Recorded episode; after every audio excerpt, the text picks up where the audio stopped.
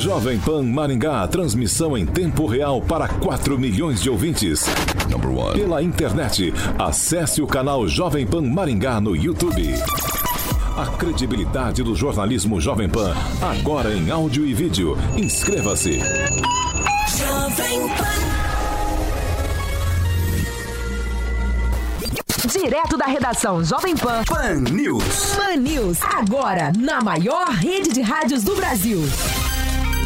Oferecimento Angelone é para todos. Angelone por você. Olá, muito bom dia para você que nos acompanha pela Jovem Pan Maringá 101,3, também pela Rede TV Paraná, que tem cobertura nas principais cidades do estado, e ainda você que tem nos acompanhado e participado com a gente pelo Facebook da Jovem Pan Maringá, YouTube da Jovem Pan Maringá e também pelo WhatsApp Jovem Pan. Hoje é terça-feira, 16 de junho, agora aqui em Maringá, 18 graus, sol, algumas nuvens. Não temos previsão de chuva para hoje. Amanhã também sol com algumas nuvens, também não temos previsão de chuva. As temperaturas amanhã vão ficar entre 14 e 26 graus. E agora a gente vai para os destaques dessa edição do Pan News. O prefeito de Maringá anuncia que vai fechar bares e que passageiros da TCC serão transportados somente sentados. E ainda, hoje em nossa série de entrevistas com os pré-candidatos a prefeito, a gente vai conversar com o pré-candidato Aníbal Bianchini. Jornal da Manhã. Começando o Jornal da Manhã para todo o Brasil. Pânico. Paniqueira no ar, meus bebês, diretamente dos estúdios faraônicos da Panflix. Futebol. Adriano, limpou, vai bater, marcou! Pan News. Pan News. Olá, muito bom dia para você que nos acompanha pela Jovem Pan 101,3, para você também que nos assiste pela Rede TV Paraná. Agora toda a programação da Jovem Pan está em um só lugar. Panflix, a TV da Jovem Pan, de graça na internet. Baixe grátis na App Store ou no Google Play. Panflix, assista onde estiver, na hora que quiser. 7 horas e 10 minutos. Repita. 7 e 10 aqui na Jovem Pan. E você, ouvinte, participa com a gente pelas nossas plataformas, como eu falei lá no início.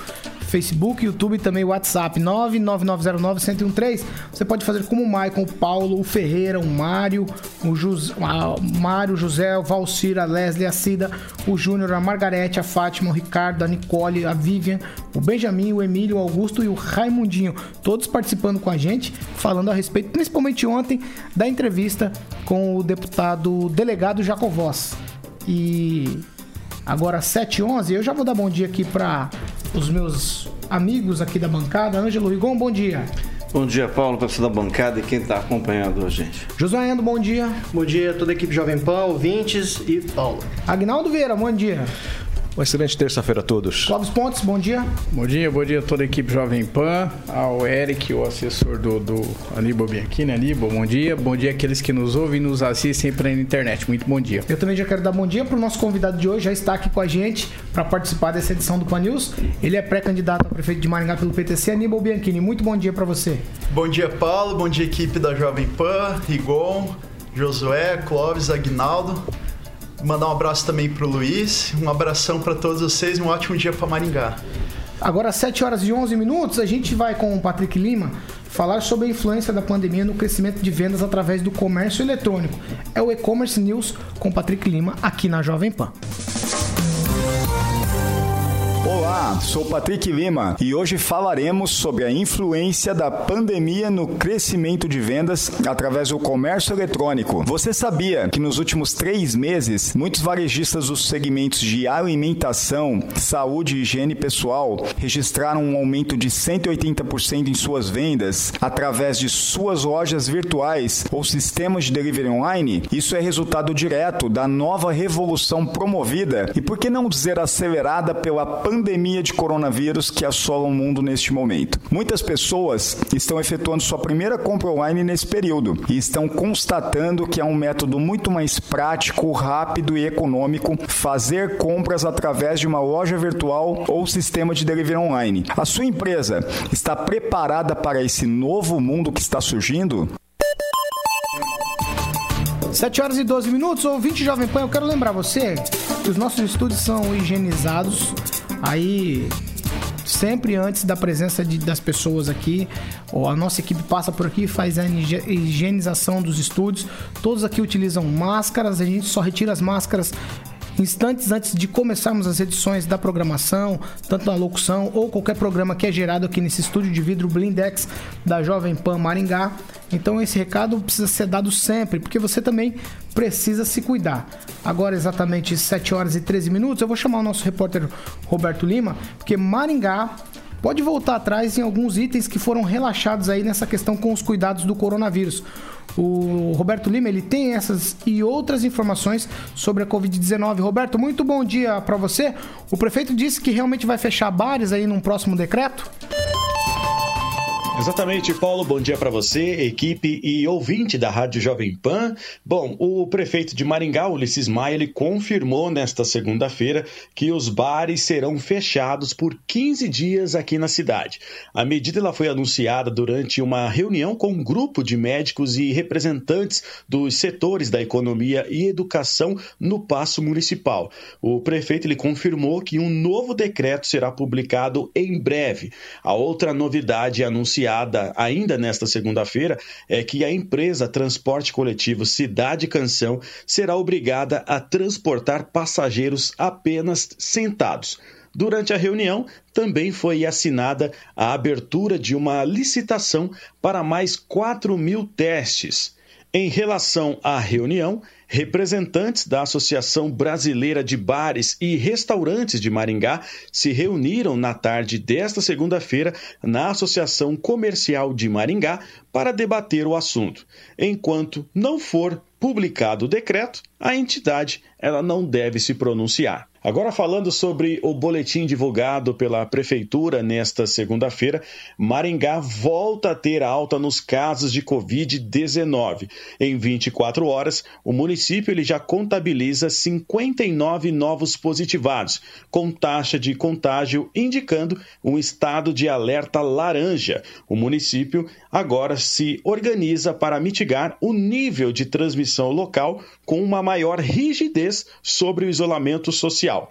Propostas de enfrentamento focadas na preservação da saúde e minimização de impacto econômico foram, claro, apresentadas em reunião na manhã desta segunda-feira e são analisadas agora pela administração.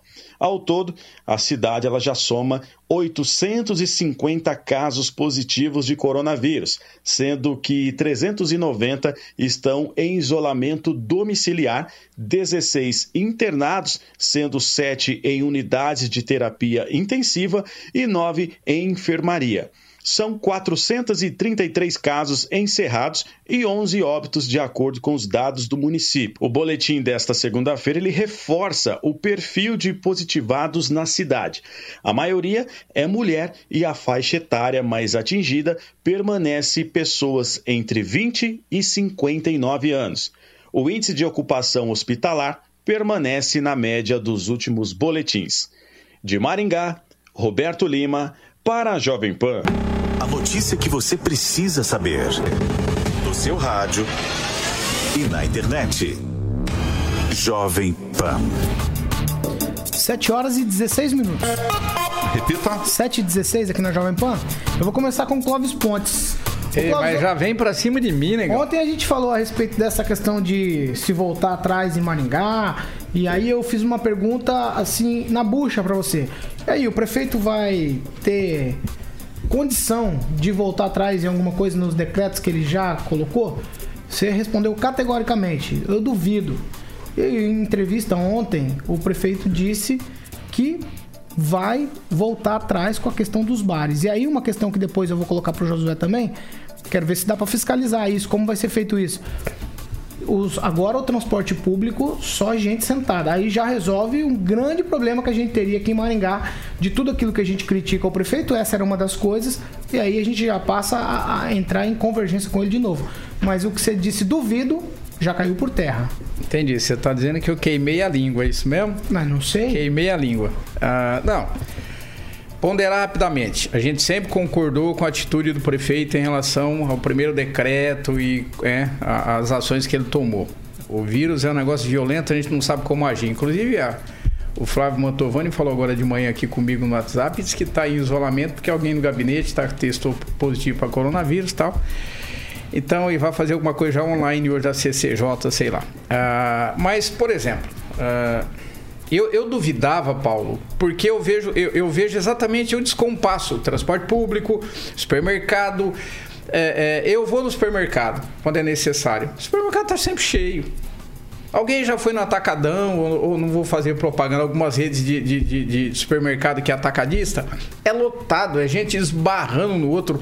Ah, então eu vi a dificuldade nisso, porque eu não sei se é justo, e aí eu não estou entrando no vírus, estou entrando em questão de, de, equilíbrio. Por exemplo, você o, o, transporte público, que agora vai ser tomado uma, uma atitude que eu acho que é correta, mas que foi muito tardia. Então, a gente sempre penalizou os bares desde o início. E o transporte público agora que a gente vai começar a dizer o seguinte, não é nem penalizar, olha, precisa mudar e andar em pé. Então, é, é, é se andar em pé, andar sentado, o pessoal com, com banco só para não ficar em pé nos ônibus.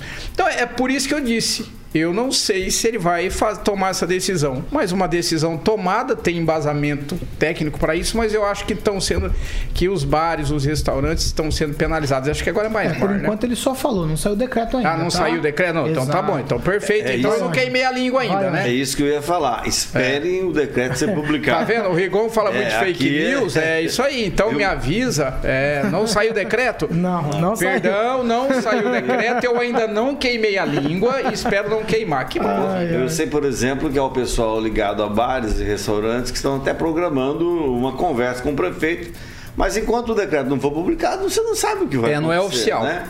Então não adianta. É, você estava conversando sobre isso agora há pouco. Então não adianta é você eu, programar é protesto. eu não podia perder essa oportunidade com o Clóvis, é. entendeu? Entendi. Não dá certo. Só que só para lembrar, onde voltar esse negócio de sentar, passageiro sentado, não virou. Você vê todo dia tem reclamação, São Paulo principalmente não se obedece. E o motorista vai brigar com o resto do, do que está dentro do ônibus. É uma coisa Só se fechar a cidade inteira, senão vai continuar é, o vi, transporte. Eu vi a entrevista de um motorista ele dizendo: como que eu vou falar para a pessoa não subir? Tem uma multidão na porta, eu vou falar para um não subir. Eu quero ouvir você sobre isso, José. Tem como fiscalizar essa questão? Então, falando em fiscalização, eu vou voltar ao, ao tema anterior aí, tá? Porque o prefeito, ao, é, vamos dizer, colocar em pauta essa questão aí de fechamento novamente dos bares, ele assume a incapacidade de fiscalização. E isso não é culpa dele, é porque realmente é difícil. Mas eu acho que, vamos dizer assim, é injusto você fechar bares, tá? Por causa de aglomeração e deixar o transporte público é só simplesmente questões de é, passageiros sentados. Não tem diferença o passageiro estar tá sentado ou não em relação à transmissão do vírus. É uma coisa meio óbvia. Se, volto a dizer, no mercado você precisa de dois metros de distância um do outro, por que razão, dentro de um ambiente fechado, você não tem que ter essa necessidade? Paulo, a gente tem que levar em consideração também uma questão que o transporte público, tá? Eu acho que é aí que tem uns estudos científicos a respeito né, especificamente desse assunto. É, existe a, a, questão de temporalidade ali dentro do, do próprio transporte. Ou seja, se você ficar em ambiente como nós estamos aqui, entendeu? De uma forma não, é, vamos dizer, contínua, o risco de transmissão diminui muito. E, e esse risco, eu acho que apesar do pessoal, de muita gente acreditar que isso é, passa a ser também é, é, vamos dizer assim, abrange também o transporte público? Para mim, não. Porque o transporte público, Paulo, não é apenas. É, você não restringe idade no transporte público, você não restringe nada ali. Então, são várias pessoas que passam, pessoas que possivelmente vão contaminar o ambiente. Diferentemente, por exemplo, do elevador ou de outros lugares onde você não encosta nas coisas. Então, por isso que eu penso que transporte público tem que ser feito de maneira onde, por exemplo, se tivesse uma distância mínima entre os passageiros, aí sim seria completamente sem risco. Ao fazer isso, o prefeito toma uma decisão, que é sim uma questão benéfica, porém não resolve o problema. Ô Josué, mas vamos falar disso só mais um minuto? Uhum. A solução é parar o transporte, então? Não. A solução é você ter o transporte de forma onde pessoas mas não um, fiquem tão próximas. Um ônibus vai levar quantas pessoas? Olha, Paulo, se você levar em Se conta... uma igreja que cabe 100 pessoas coloca 25 só, faz, dentro, a, mesma, faz a mesma a conta. mesma conta. Então, é, um ônibus que leva 45, 50 pessoas vai levar 5, 6 pessoas. Não, 5 não, mas 10, né? Então vamos precisar aumentar 2 mil ônibus. Então, aí, é aí que eu queria chegar, Clóvis. É, vamos lá, Paulo. É assim, é, o que eu vejo é a falta de atitude. Se você tem atitude para com isso, beleza. O problema é você ter uma atitude dessa e é, negligenciar certas questões. O problema é, é, os dois pesos e duas medidas. É esse o meu ponto. Se você coloca o ônibus as pessoas não somente sentadas, quantas pessoas cabem sentadas no ônibus? Está lá escrito no ônibus. E as pessoas ficam muito próximas também. Ah, beleza, tudo bem, vamos usar que todas as pessoas têm que ficar sentadas no ônibus. Então por que você vai é, criar uma lei ou proibir o bar de aglomeração de pessoas sentadas ali? Então eu vejo que são dois pesos e duas medidas, entende? É essa a questão. Se você deixa as pessoas. É, mas aí tem, você tem razão, tem um peso diferente com a TCC Exato, é com relação questão. aos bares, porque já tem uma rusga antiga, né? Isso, exato, é essa a questão. Então, assim, para mim, é, se, vai, se você vai tomar uma decisão, que essa decisão seja é, unânime, essa decisão seja para todos, de forma unânime e inversa, né? Você tem que tomar a decisão para todos e não só para um grupo e para outro não. Agnaldo Vieira. A questão do ônibus, né? Como disse até ontem o Jacovós aqui, né? Não tem um gestor que tenha 100% de até de certeza ou que esteja está de parabéns, né? Então do ônibus se reclamava da lotação. Foi achado, né? É, o construído essa tendência de colocar só as pessoas sentadas. É, numa cidade, não sei se é Curitiba, agora o ônibus quando atingir 50% da sua lotação ou 40 o motorista já está autorizado a não apanhar mais as pessoas que estão nos próximos pontos. Né? É, Se não me engano, é Curitiba. Então, é uma forma de, do motorista ter esse controle. Se no primeiro ponto, no ponto original, já, já lotou a, a, o ônibus na, no máximo permitido agora, nos próximos seguintes ele não vai pegar os passageiros. Então você resolve o problema do congestionamento, da lotação dentro do ônibus, mas aí você também deixa em situação complicada o passageiro, né? Porque com certeza não vai ter um ônibus em seguida da mesma linha logo atrás para pegar aquelas pessoas, para apanhar aquelas pessoas que não, não foram contempladas no primeiro ônibus.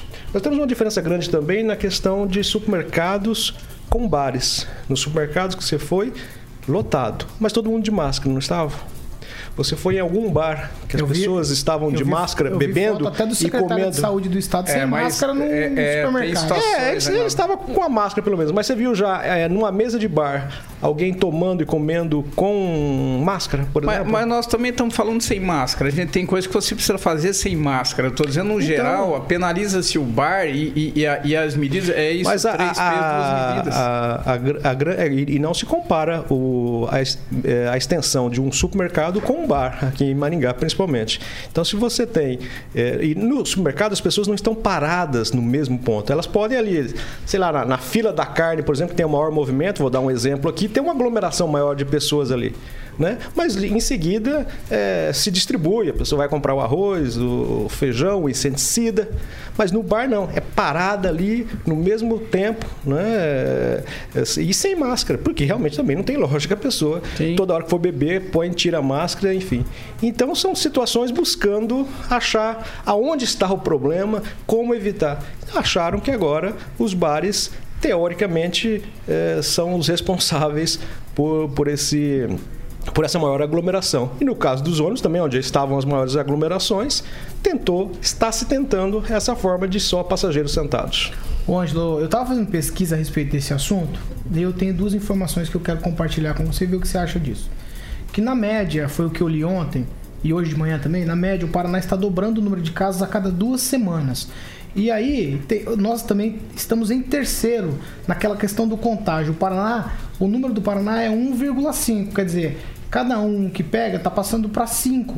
Isso, claro que com o espaçamento de tempo é maior que de outros lugares, mas 1 para 5 é muito grande. E essa dobra a cada duas semanas também é muito grande, quer dizer, a gente quadriplica no mês praticamente.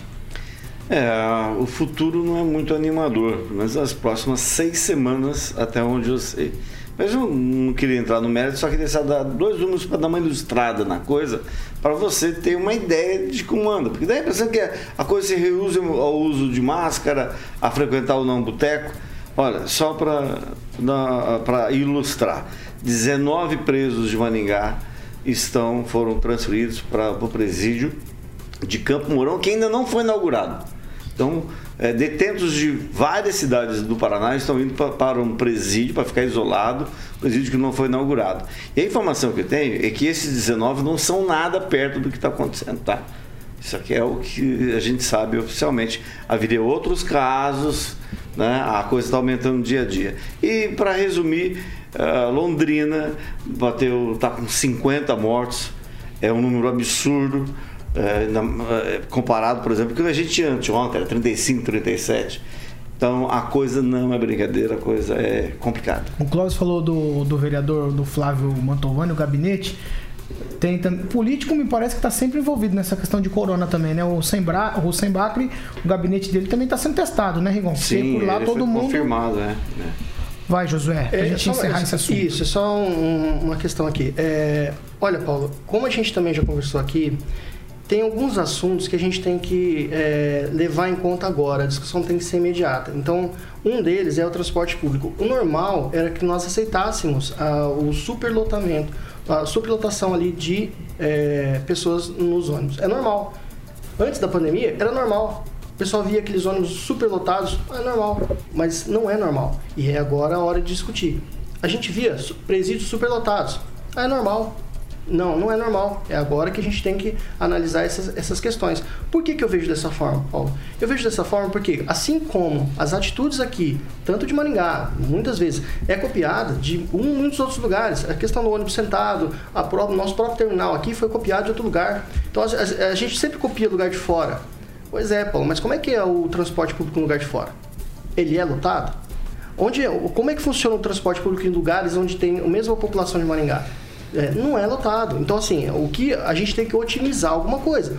E, e otimizar, ao otimizar, você coloca um, vamos dizer, uma meta. E aí você tem que chegar nessa meta. A meta é não ter mais transportes superlotados e nem cadeias superlotadas. Josué, mas eu engrosso essa lista de perguntas suas. Como é que são os políticos de, outro, de outros países? Como é que é a cultura do povo de outros países com relação a se cuidar, relação a essa questão de, de, de- de higiene e tal?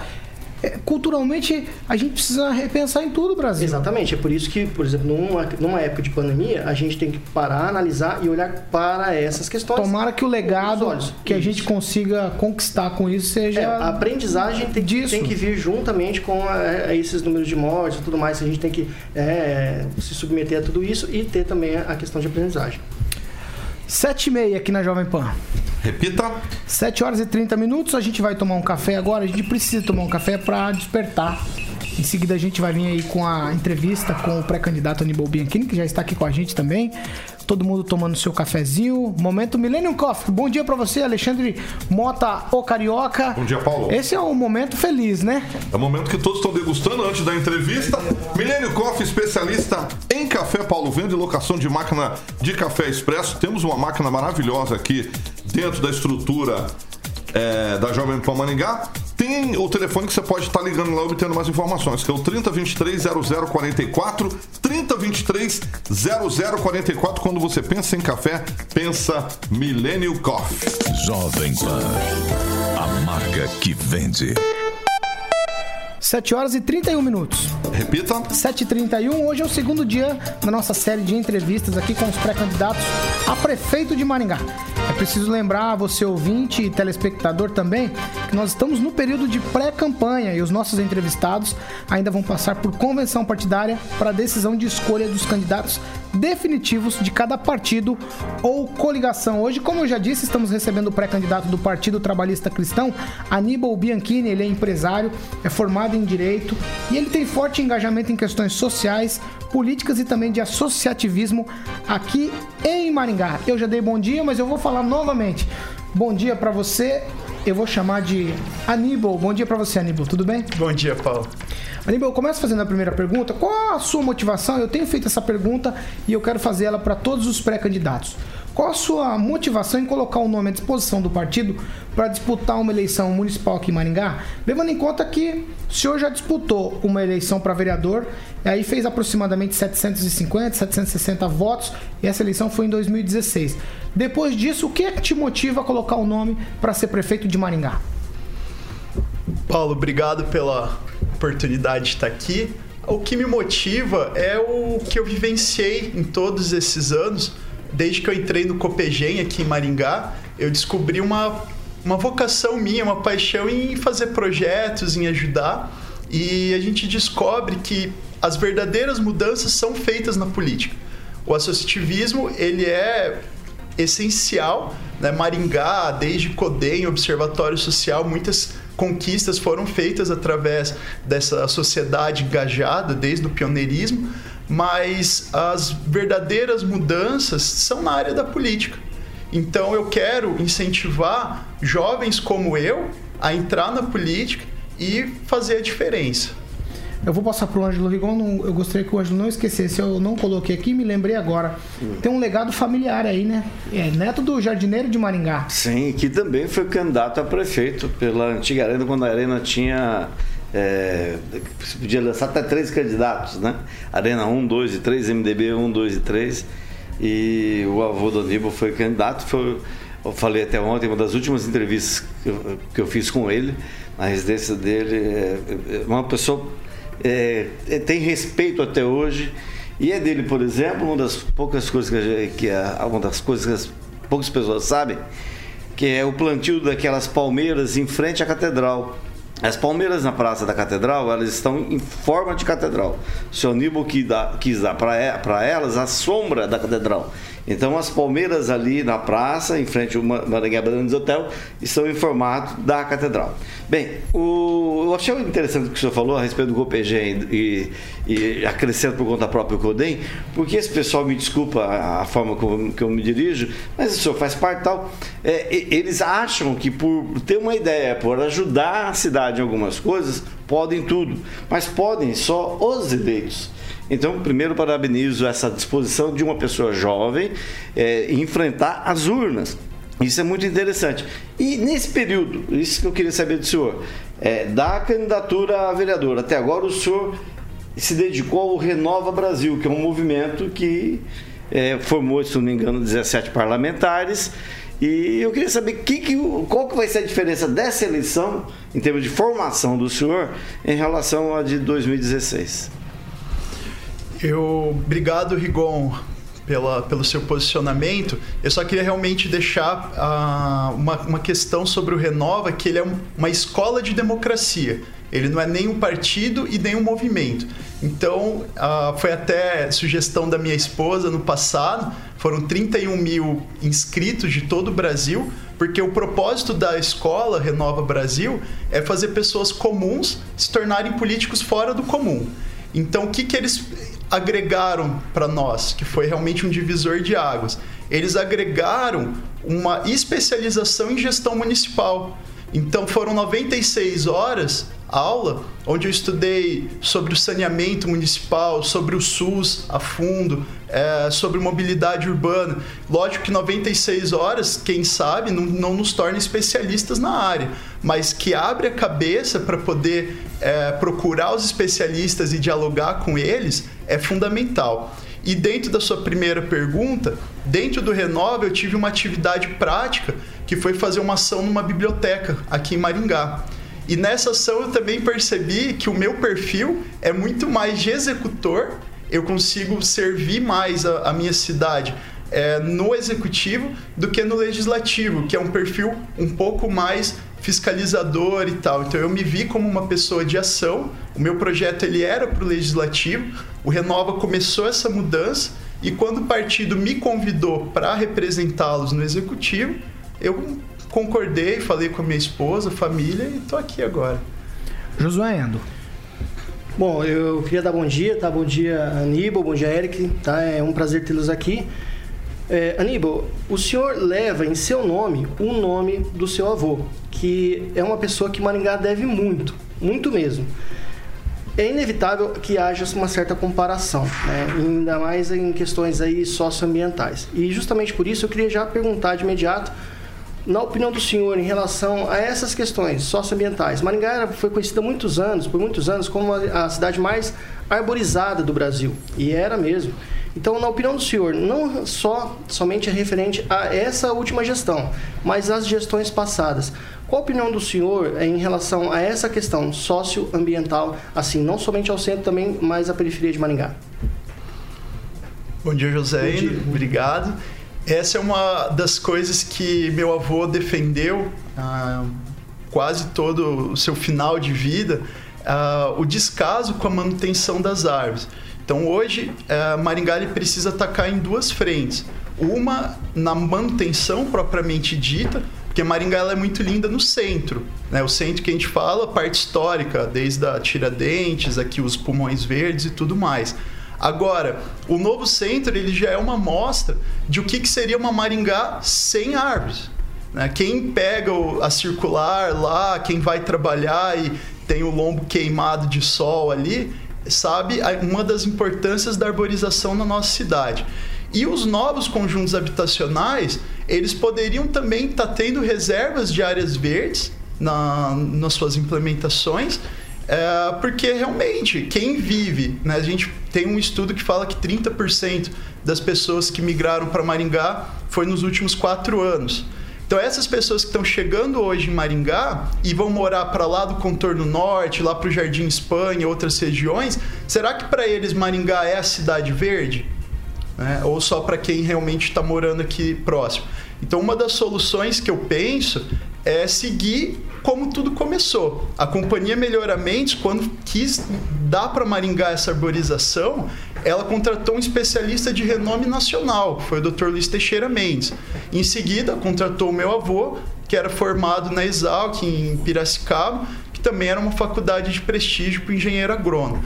Então eu acho que é um assunto hoje que tem que ser um plano de arborização com um especialista paisagista e um economista, porque a palavra-chave para resolver isso é que esse plano tem que ser perene.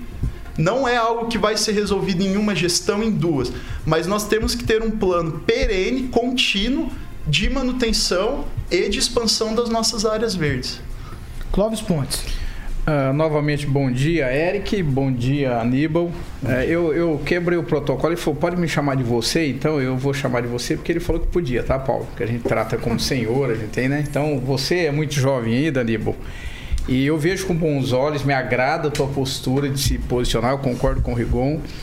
E, e uma coisa que chama atenção é tão simples, mas ontem, por exemplo, o deputado Jacovós, muito pontual, chegou antes do combinado, você e a tua equipe a mesma coisa.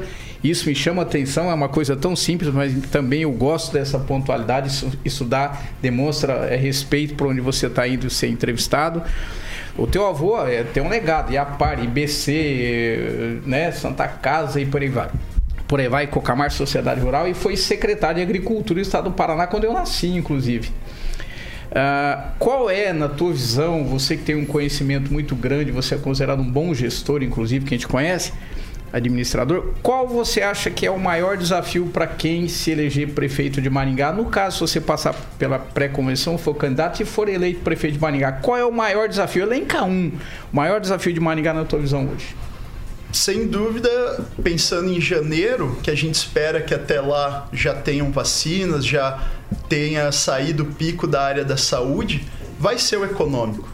Eu acho que Maringá, eu acredito que Maringá está sofrendo muito, está sangrando com essas medidas, que é natural, e precisa ter medidas para o fortalecimento do nosso comércio e que dê um incentivo para essa retomada, esse recomeço, principalmente na parte econômica.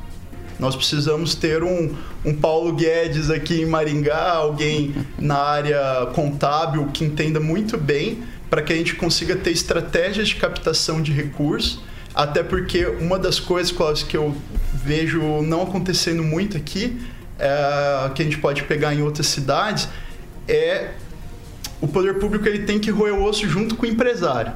Então, desde os salários do alto escalão, isso é muito importante deixar registrado, do alto escalão, porque às vezes a gente generaliza o funcionalismo público, que é um, é um, é um absurdo, ao meu ver, mas aqueles. ah, a gente precisa adotar planos de contingência para o empresário, para o empreendedor. Como, por exemplo, talvez alguma redução de, de um tributo municipal, como IPTU, em alguma área. Ah, mas isso vai atrapalhar a prefeitura. Sim, por isso tem que ter um plano a médio e longo prazo para que possa ceder nesse momento e recuperar lá na frente. Porque esse é o momento de todo mundo se unir e roer o osso junto. E tem que ter o exemplo dos gestores públicos, com certeza. Agnaldo Vieira. Bom dia, Aníbal. Me permita também, igual o Clóvis aqui, chamá-lo de Aníbal Bianchini. Aníbal, é, você é jovem, né, foi candidato a, a vereador em 2016 e mas sempre há possibilidade, até porque o eleitor ele busca uma renovação. Isso tem acontecido em algumas eleições, aqui em Maringá mesmo, né, de, de trocar nomes né, que estão na, na, na política. E, mas eh, hoje pré-candidato, mas você chegando lá, é, dentro dessa sua jovialidade, é, você já tem alguns projetos já pensados para Maringá especificamente? Aí vamos dar uma, uma pincelada na segurança, na educação, é, na economia, você já citou aqui. Chegando lá, você já tem algum projeto já para Maringá? Porque isso, quando se coloca o nome ah, para uma candidatura, miseravelmente 1% a pessoa tem de chance de chegar, né? Então nada. Ah, não, não, não vou chegar, então nem pensei isso, né? Isso caiu no colo do Ricardo Barros quando foi eleito aqui jovem também, a prefeito de Maringá. A briga estava entre o Ademar Schiavone e o João Preis e apareceu o Ricardo Barros e caiu no colo dele a prefeitura. Você já tem alguma ideia de projetos para Maringá especificamente? Obrigado, Aguinaldo. É, vamos ter fé nesse 1%, né, Aguinaldo? É, claro, assim como eu venho sendo moldado na, dentro do associativismo, é, hoje eu estou terminando minha gestão como presidente de, de, uma das instituições aqui de Maringá, que é só um ano.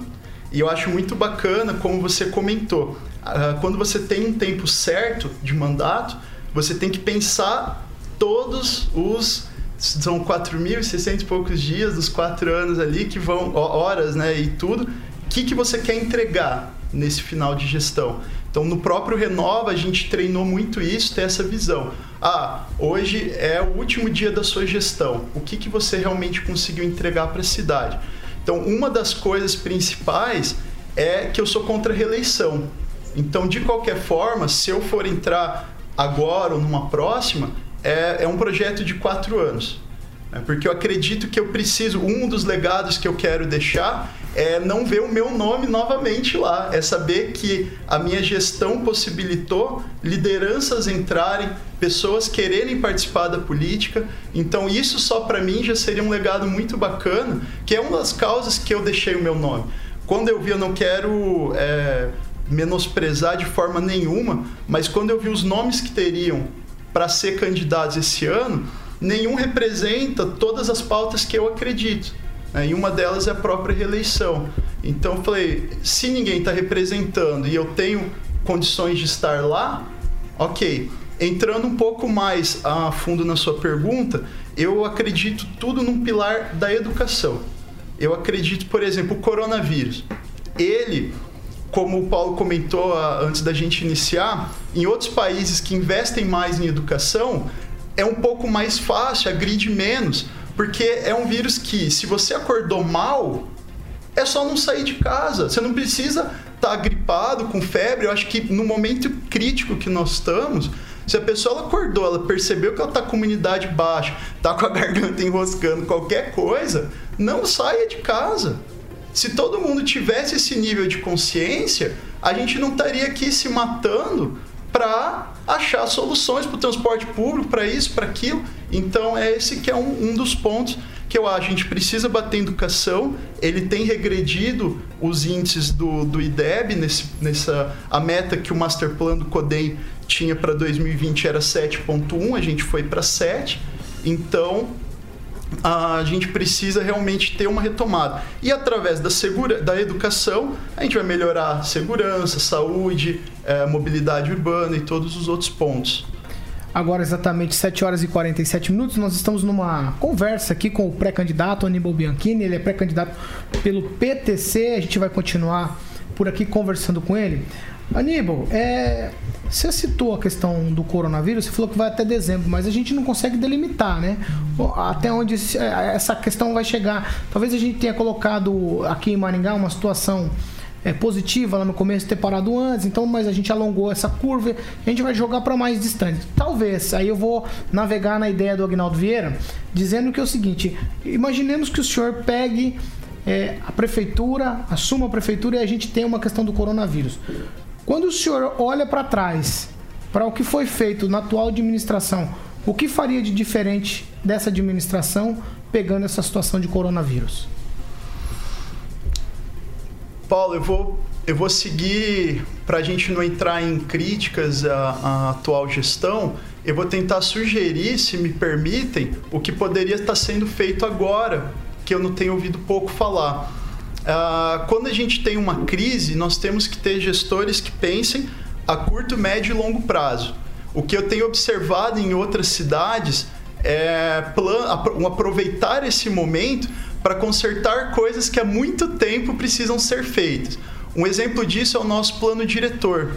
Vocês estão aqui no começo discutindo muito sobre mobilidade. É, nós temos um problema antigo em Maringá, que é os conjuntos habitacionais saindo para um lado e os parques industriais para os outros. Então, existe um plano, uma análise de falar assim, quantas empresas em Maringá classificar elas acima de 300 funcionários, acima de 100 funcionários, para que tenha uma participação do prefeito, do poder público, com o empresário e com a companhia de, de transporte coletivo, para que possa, dependendo, organizar turnos alternados de comum acordo entre os três não só empresário, mas lógico, existe uma, uma convenção trabalhista, existem leis trabalhistas, mas que consigam fazer um plano de, de intercalar essas linhas para que permita. Uma outra questão, é, nós que estamos lá dentro da, da, do associativismo, não vou citar nome de instituições hoje, é, a gente percebe que os empresários mais capacitados, tiveram uma melhor formação, eles conseguiram agir rápido. Em março teve a paralisação, não deu uma semana, o cara já estava fabricando máscara e vendendo. Agora, a maioria dos gestores são gestores empreendedores por necessidade. Eles viraram empreendedores para trazer um sustento para casa, então eles não têm, às vezes, essa bagagem que a área da educação volta novamente a dizer é, a gente precisa oferecer um suporte para essas pessoas enxergarem o que, que elas podem fazer no plano de negócio delas para enfrentar esse momento e até, voltando no plano diretor, orientar eles, locais da cidade, que poderiam estar sendo melhores aproveitados para o ramo de atividade deles. A prefeita de Paris, ela criou um programa, está desenvolvendo, que é um Paris em 15 minutos, que é o quê? Que dentro dos bairros eles sejam autossuficientes, que a pessoa não precise fazer esses longos deslocamentos. Então é um momento, lógico, a prefeitura não pode, eu sou é um bem liberal nessa parte, ela não tem que intervir tão diretamente, mas ela pode ajudar. O, o Estado está ali para servir o povo, não não ver o povo como um cidadão como inimigo dele. Então ele pode oferecer informação para esse empresário que alguém diz que ele tem que abrir na Avenida X ou Y, porque é a Avenida do Comércio, explicar para ele que se ele for às vezes lá para aclimação, se ele for lá para Espanha, se ele for para novos conjuntos, dias, tal, tal, ele pode ter mais êxito no empreendimento dele. Então eu acho que planos de contingência na área do comércio não estão sendo tão apresentados para nós. Josué Endo. Bom, Aníbal, é, eu acho muito interessante você ter é, candidatos mais jovens, ainda por dois motivos, né? Primeiro porque renova, é óbvio, né? Igual o, o senhor está dizendo em relação à reeleição, tudo. E o segundo motivo é que os candidatos e os políticos que eles são mais jovens, eles não vêm com alguns vícios que aqueles, né, aqueles políticos por profissão têm. E eu acho muito interessante aí a colocação do senhor em relação a essas questões de zonas, né, zoneamento ali, de, de, de- de- essa, essa participação econômica da cidade. Eu lembro muito bem que alguns lugares da cidade a gente tem, né, ah, vou buscar peças de carro, preciso de peça de carro, a gente vai. A gente vai lá para uma morangueira, é sempre assim, né? E eu acho muito interessante o senhor colocar isso daí. A minha pergunta para o senhor é, é referente às gestões, porque o que nós temos em Maringá é uma sociedade civil organizada que diz, é, e alguns prefeitos antigos, né, os, os ex-prefeitos, que dizem que os projetos têm que ser é, a longo prazo. Então coloca ali duas, três gestões. Coloca o seu projeto na primeira gestão, ou a segunda gestão, independente de quem entre, ele dê- dá continuidade a esse projeto. E isso muitas vezes acaba onerando, ou muitas vezes aquele projeto que era interessante na primeira gestão passa a não ser mais interessante e simplesmente com a questão de ônus. Um exemplo disso é o terminal urbano intermodal, que na verdade não vai nunca ser intermodal. Então, eu queria perguntar para o senhor a, qual a opinião do senhor em relação a esse projeto específico, que é o terminal urbano, e, e outros que, nessa questão aí, como o senhor falou que não vai ficar mais, é, não vai ter eleição, é, como que o senhor vai agir nessa forma, nesse quesito? Eu penso muito, Josué, nessa parte de. A gente tem que ter fé que os próximos gestores comecem a priorizar a cidade, comecem a priorizar a população. É, isso que você comentou é, um, é uma das marcas muito ruins do nosso sistema político, onde a pessoa está mais preocupada com o nome dele na obra né, o que eu entreguei, o que eu fiz, o que eu não sei o que, em vez de abrir mão desse, desse ego, dessa vaidade e pensar no que o povo realmente precisa. Por isso que é, é importante na, no momento de, de escolher um candidato tentar realmente ver a plataforma dele, entender a fundo o que ele pensa, o histórico, porque o terminal é um exemplo disso, né? Não só o terminal, mas muitas a Carlos Borges, há quantos anos estava aprovada para fazer aquela avenida. Né? Então eu acho que a gente tem que se desprender de certos egos e realmente entregar para as pessoas o que elas estão precisando.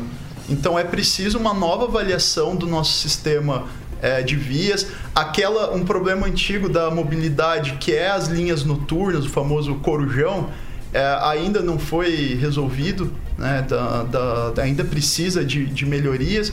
Então nós precisamos de gestores que realmente uh, não fiquem presos a essa vaidade de vou começar obras, vou entregar, entregar isso. Tem que dar sequência nos bons projetos e parar os maus projetos, independente do nome de quem leva. Agnaldo Vieira. A minha pergunta era ainda Estou botando fé nessa candidatura e chegando lá, Nibo, pelo um partido pequeno e sem ainda nenhuma conjuntura né, com, com grupos políticos, enfim, a gente sabe que para angariar recursos, tudo, enfim, tem que ter um, um, um molejo e um traquejo mais político. Né? Qual que é a sua experiência ou como lidar? Né? Nós tivemos aí, por exemplo, um discurso do do presidente Bolsonaro, né, que não ia ter toma lá da cá e antes mesmo do, do, do meio do mandato ele já está tendo que negociar com o Congresso. Então, como é que fica essa relação eh, gestor com Câmara de Vereadores, com políticos eh, que eram concorrentes, por exemplo? Então, chegando lá, como lidar? Eh, existe realmente essa nova política ou ela fica apenas na, nas ideias e numa utopia? Aguinaldo, em relação a essa musculatura, eu acho o que eu aprendi em 2016 é, vendo um pouco dos bastidores da política, é que tudo começa na campanha. A gente sabe que existem as campanhas hoje no Brasil, elas são muito técnicas e existe muitos artifícios que as pessoas usam para conquistar votos, mas que vão fazer que lá na frente, como você disse, faz o cara chegar com o rabo preso. Então eu fico muito feliz de estar num partido onde eu tenho carta branca, onde eles me deixaram à vontade para desenhar um, um, plano de governo, à vontade para escolher uma, uma vice, é, ou a gente tem nomes dentro do próprio partido. E essa questão de musculatura, eu acho que o povo está cansado de campanhas faraônicas que gastam nosso dinheiro, nosso imposto do fundo partidário é, para fazer uma manutenção de projetos de poder. Então, acho que os políticos têm que aprender a sair do lombo do empresário e ir para a linha de frente mostrar que veio. Em relação à Câmara, eu também tenho um apelo que as pessoas escolham bem seus representantes, porque nós não seremos uma gestão que leva saco de dinheiro para negociar com o vereador. Então eu espero que as pessoas escolham representantes que põem as pessoas em primeiro lugar e que a gente comece uma renovação que tem que ser um conjunto de sociedade, poder privado, poder público. É, não existe um projeto do Aníbal para Maringá. Existe uma plataforma, pautas, que as pessoas que se sentirem identificadas vão defender e apoiá-las. 7 horas e 53 minutos. Clóvis, nós temos 3 minutos Não, eu, eu queria fazer mais duas ainda, uma sua e uma do Rigon. Não, Vamos não, lá. eu só vou. Não, eu vou emendar e dizer o seguinte: eu, eu, eu acho interessante a sua explanação. Minha pergunta é na mesma da linha do, do Agnaldo sobre né, como gerenciar a Câmara, tudo, mas é, é muito rápido. Você já tem equipe preparada para, se for assumir o prefeito de Maringá, os nomes principais? Assim, bem sucinto, Aníbal. Alguns nomes específicos? Olha, é, eu- eles ainda não me permitiram divulgar essa parte por conta do aceite mesmo. Eu tenho buscado é, o que eu- uma das coisas que eu acredito que eu possa agregar, eu até vi aqui no começo o próprio Patrick falando sobre tecnologia. Essa participação que eu tive dentro de 18 instituições da cidade me permitiu conhecer players, pessoas que estão é, puxando, sendo lideranças nos seus setores, pessoas que viajam, trazem inovações aqui de Maringá em todas as áreas, desde o bem-estar animal até a parte de, de ur- urbanização. Então eu acredito que eu tenha condições de passar credibilidade, porque muitos desses gestores às vezes falam pra mim assim: Aníbal, eu não aceitaria, nunca me pensei na política. Aí eu falo: eu também não. Mas se nós não trouxermos os melhores que a gente tem em Maringá para gestão pública, a gente não vai para frente. Ângelo, uma última, pra gente Na encerrar. verdade, eu vou abrir uma pergunta, porque ele acabou de responder. Ele não quis me fa- falar o nome, uh, as instituições das quais ele faz parte, por uma questão até de linhagem familiar, mas ele falou o número, eu ia perguntar o número. Você falou de são 18 instituições. É isso? Que você participa? Participei e participo. Tá, eu só queria aproveitar no meu tempo, se me permitir. A Polícia Federal está cumprindo mandados em, em Brasília por conta do financiamento de campanhas eh, antidemocráticas e fazer um reparo. Talvez eh, o seu avô tenha te comentado. O senhor Geraldo Pinheiro da Fonseca, o pai da Lídia Marosca, bióloga, ele ajudou muito o seu avô e plan- plantou praticamente as primeiras, todas as primeiras árvores de Maringá junto com o seu amigo. Então, uma homenagem ao que eu faço ao seu Geraldo Pinheiro, uma pessoa muito importante. E, para finalizar, que bom que o senhor já falou de início que é contra a reeleição. Se bem que Bolsonaro era contra e hoje é candidato à reeleição, né? Porque aqui em Maringá nem, nem, nem candidato, tá? nem vereador, nem deputado ultimamente está cumprindo o mandato. Tá certo, agora 7h59. Aníbal, eu vou deixar o espaço aberto para você mandar um recado aí pros ouvintes da Jovem Pan e telespectadores da Rede TV. Muito obrigado, primeiramente, pela oportunidade de me receber aqui, toda a equipe aqui da, da Jovem Pan. Vocês que acordam cedo todo dia para trazer notícias e, e esse programa. É, o que eu deixo de recado para o maringaense é realmente estude os candidatos, se envolva em política. Eu acho que nós já vivenciamos o- o- os problemas de quando a gente deixa as políticas para os políticos. Então é um momento de ter gestão participativa, de se envolver, e esse é o convite que eu deixo. Acompanhe as nossas redes sociais, deixem suas ideias e vamos juntos fazer a diferença. Tá certo, esse foi Aníbal Bianchini, ele que é pré-candidato a prefeito de Maringá pelo PTC. Josué, tchau, até amanhã. Até mais, Paulo, até mais equipe, até mais ouvintes. Agnaldo Vieira, tchau. Um abraço, muito boa a participação do Aníbal e segue aí a nossa série de entrevistas com os pré-candidatos aqui em Maringá. Um forte abraço e até amanhã. Ângelo, tchau. Tchau, até amanhã. Clóvis, tchau. Tchau, até mais, Eric. Obrigado, Aníbal. Obrigado, esclarecedor. E você bate na tecla que o Rigon sempre fala: saber escolher candidato. Isso é fundamental. Amanhã, quarta-feira, Eliseu Fortes. Alguém tem algo? Ângelo? Não, não, faz tempo que eu não vejo o Eliseu. é, vai ser uma oportunidade de, de reencontrá-lo, mas. Então você não pode perder, ouvinte. O Eliseu deve estar bravo que os bares fecharam, vão fechar aí, porque o Eliseu é nosso companheiro de copo de Aliás, cervejinha. Ainda bem que você Foi no bar. o nosso companheiro. Alexandre Mota, o que vem aí na sequência Jovem Pan? Porque a gente se deixar que vai longe, viu?